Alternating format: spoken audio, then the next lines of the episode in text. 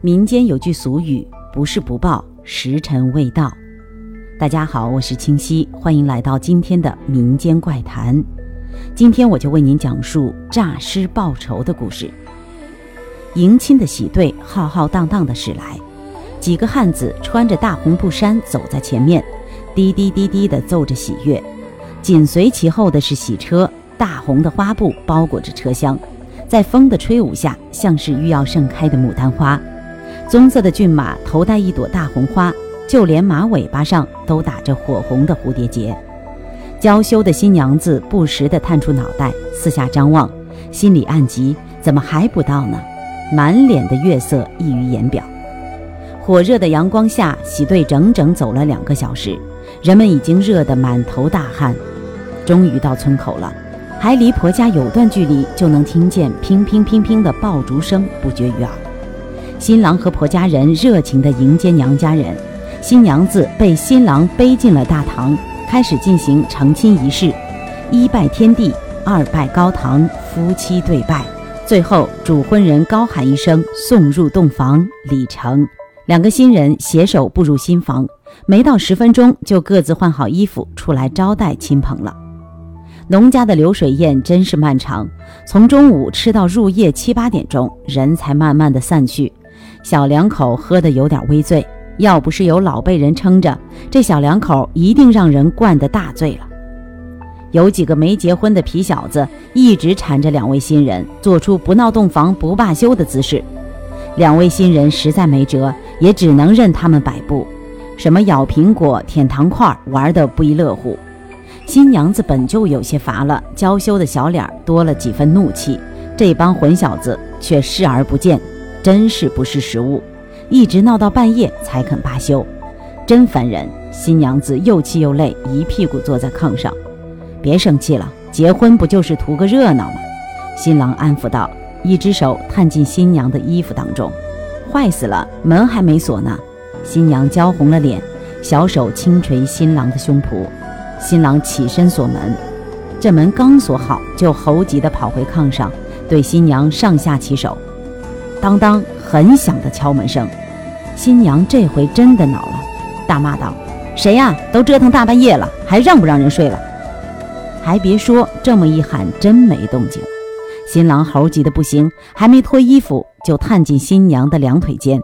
当当当，敲门声再次响起，这次敲门声比上次更为急躁。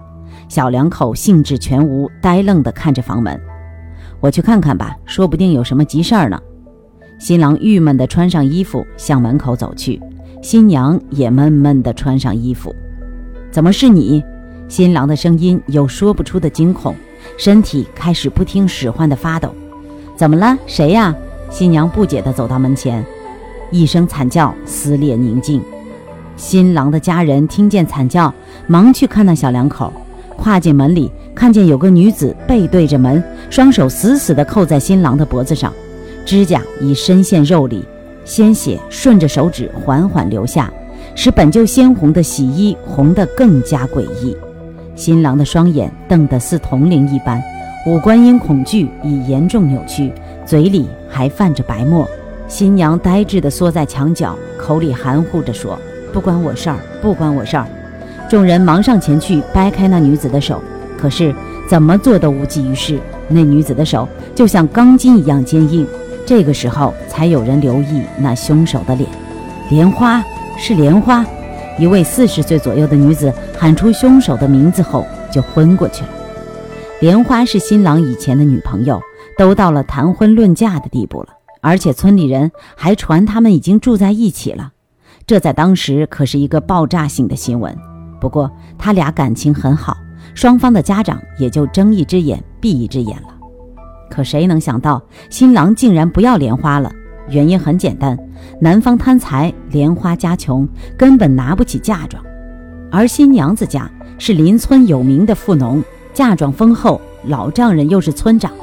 新郎家对这门亲事乐得合不拢嘴，哪还能理会莲花呢？